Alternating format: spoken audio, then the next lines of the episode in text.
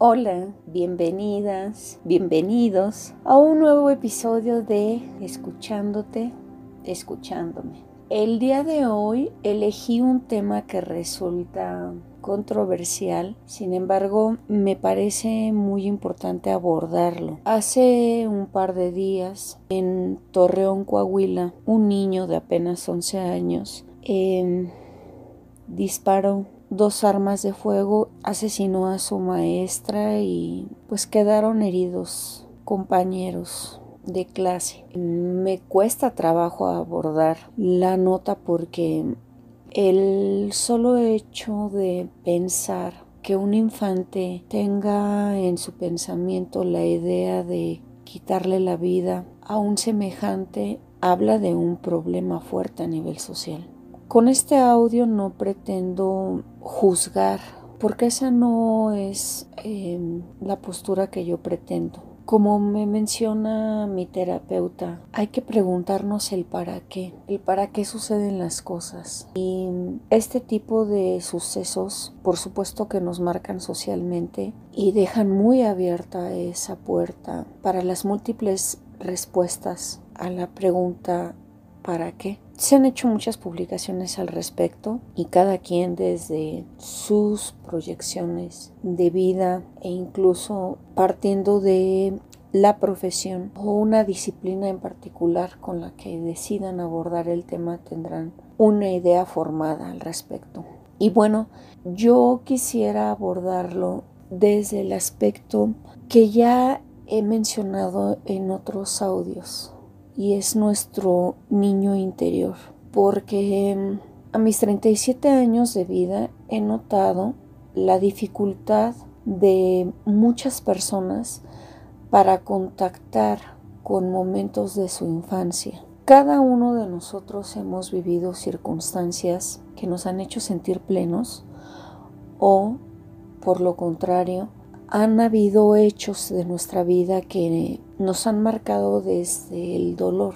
Y bueno, esta emoción no resulta tan sencilla de sobrellevarse. Y más si las personas no elegimos en un determinado momento de nuestro andar el caminar con conciencia por la vida. Entonces, al ser una mujer que estudió una profesión, soy comunicóloga y que además de tener un trabajo espiritual constante, existe también en mí esa parte racional que busca explicaciones desde las diversas disciplinas que fundamentan el análisis de la conducta humana. Y bueno, una de ellas, ustedes lo saben, es la psiquiatría. Y, y menciono esta disciplina en particular porque justo, ¿qué será? Una semana antes de que ocurriera este acontecimiento me preguntaba, ¿cómo le hacemos para sanar nuestro niño interior? Y me parece que es una pregunta realizada por muchas personas o cuando menos aquellas valientes para poder mirarse al espejo de una forma amorosa y también analítica para poder ver las heridas y todo el amor que hay dentro de nosotros. Y bueno, como les venía diciendo, justo días antes de que ocurriera este acontecimiento, me llamó la atención que un psiquiatra chileno llamado Claudio Naranjo justo aborda esta parte del niño interior. Y quiero compartir con ustedes información que me parece valiosa, citada por dicho psiquiatra. Él considera que cuando un psicoterapeuta ayuda a un adulto, normalmente ello habla de multitud de carencias de que el niño no vio satisfechas aparece el reclamo del niño que vive dentro del adulto. Empieza a quejarse de lo que no supo quejarse cuando era niño. Según Naranjo, es tremendamente importante que los adultos sean capaces de despertar a ese niño interior enojado con la frustración de su padre o madre, el cual puede incluso llegar a acusarles, y que sean capaces de sentir la rabia aparentemente irracional que tenían de pequeños, porque sin el permiso de sentir esa rabia, uno vive como un animal castrado. Las palabras suenan un tanto fuertes, pero cabe hacer hincapié en lo siguiente. Él refiere estas palabras porque menciona la importancia que tiene el que nosotros como adultos recuperemos esa parte de dolor y de la rabia infantil para volver a estar enteros. Y para poder sentirnos enteros necesitamos conocernos y eso implica poder mirar a través de esa película de nuestra vida y poder observar con análisis y amor cada una de las fases que componen nuestra vida. Tengo la habilidad para comunicarme. Eso me ha permitido entablar conversaciones profundas con diversas personas a lo largo de mi vida y agradezco infinitamente la confianza que me han tenido para compartirme sus historias. Y puedo decirles que hay un denominador común entre los seres humanos, que cuando existen eventos, sobre todo aquellos surgidos en la niñez, no todos nos atrevemos, metafóricamente hablando, a abrir la puerta para mirar qué hay dentro. Nos asusta. Y es normal porque a veces hay hechos que pueden llegar a marcar tanto a una persona de tal forma que existen diversos mecanismos desarrollados por la mente para poder de alguna manera enfrentar esas situaciones. Y uno de esos mecanismos es la negación. Y entonces tomamos una actitud de pasó nada, no pasó nada hasta que pareciera que engañamos al cerebro, a esa memoria emocional y logramos convencernos de que no ocurrió algo, cuando pareciera que nada más le ponemos una capita de tierra que queda como muy por encima.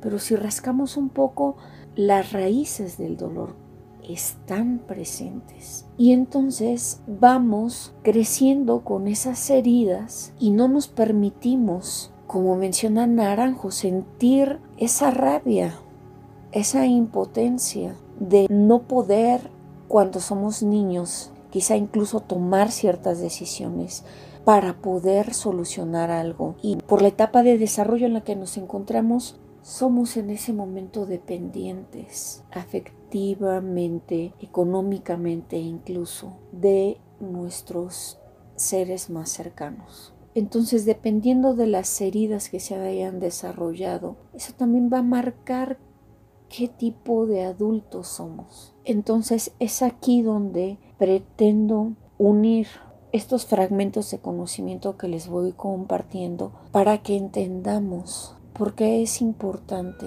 porque es coyuntural la etapa de la infancia. Más allá de la desafortunada muerte de las personas que ocurrió en Torreón, llamó mi atención el que el niño que cometió tales hechos vivía con su abuela. Su madre tenía algunos años de haber fallecido. Eso nos habla de heridas. Y entonces eso me conectó con una frase que vi posteada hace algunos meses en Facebook. Aquel niño que no se ha abrazado por su tribu cuando sea mayor, quemará el espacio al que pertenece para poder sentir su calor. No estoy repitiendo la frase de manera literal, sin embargo la esencia me parece que sí la he conservado en la mención. Necesitamos sentirnos abrazados, cobijados, comprendidos, escuchados, vistos por nuestros seres queridos más cercanos. Es algo que inevitablemente requerimos y de ahí la importancia de lo que está pasando en nuestra sociedad. Hay fundaciones que están trabajando en desarrollar una cultura de paz, el transmitir mensajes de respeto, de tolerancia, de autoestima, de amor propio, para poder transformar la psique infantil. Ningún esfuerzo va a resultar suficiente, me queda claro, pero cada uno tenemos que hacer algo desde nuestras parcelas, empezando por nosotros mismos, enfrentando nuestras sombras, atreviéndonos a abrir la puerta y a mirar qué hay dentro, no desde el sufrimiento, dirían en la filosofía budista. Aceptando el dolor, sí, existe, es real.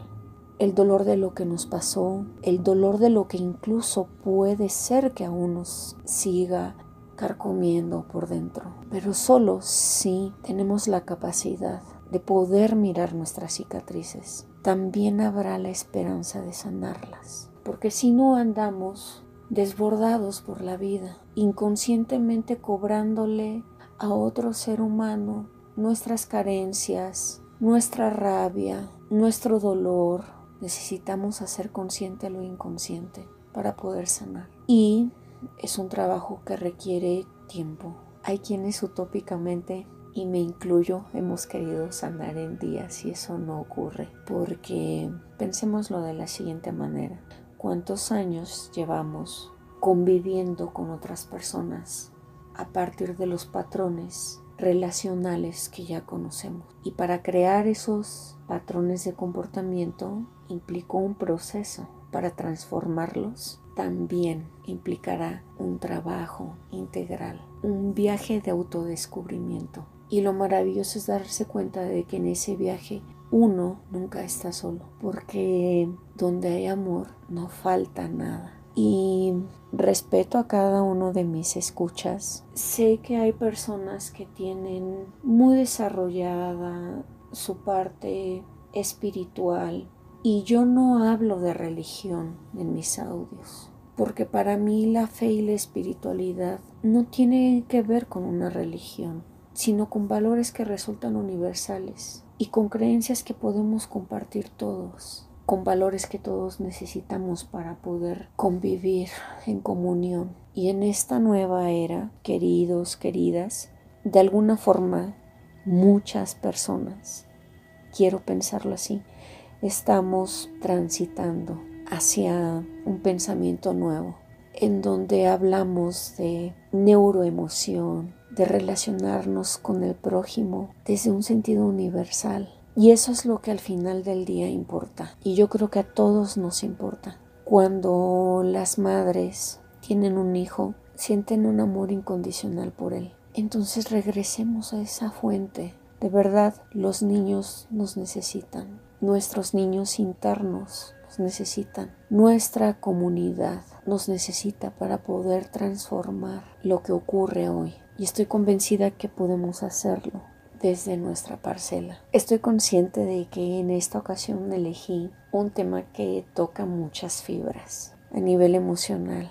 y las opiniones pueden ser, son divergentes. Lo que al final del día es importante es poder transitar todos en el respeto, en la tolerancia, en el amor por la vida, de la vida propia y de otros seres. Estoy convencida de que el amor, la generosidad, la compasión son luces que existen aún en muchos, muchos seres humanos. Y de cada uno de nosotros depende el poder propagarla, que se vuelva expansivo. Que este tipo de noticias nos lleven a la acción, a la reflexión, porque quedarnos en el juzgar el comportamiento, el reproducir noticias amarillistas, el explotar cierta parte de morbo, no construye.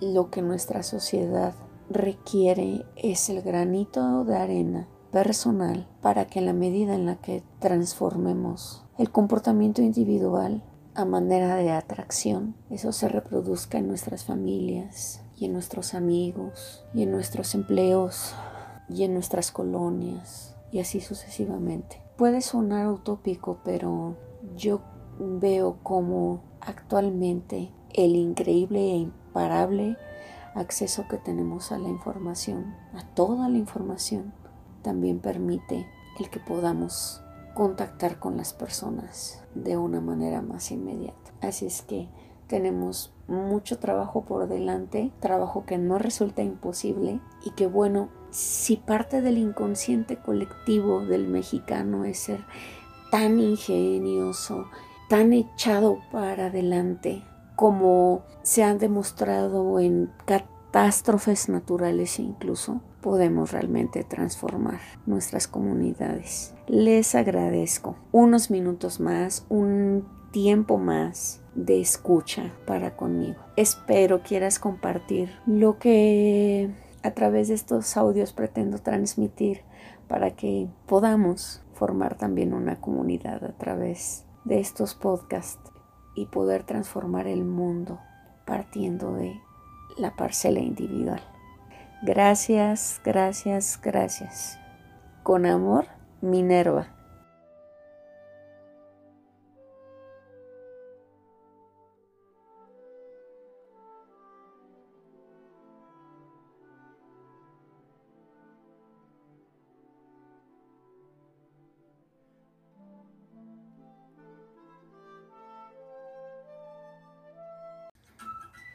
Gracias por tu compañía.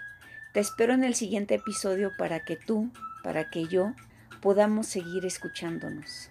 No olvides seguirme. Con amor, Minerva.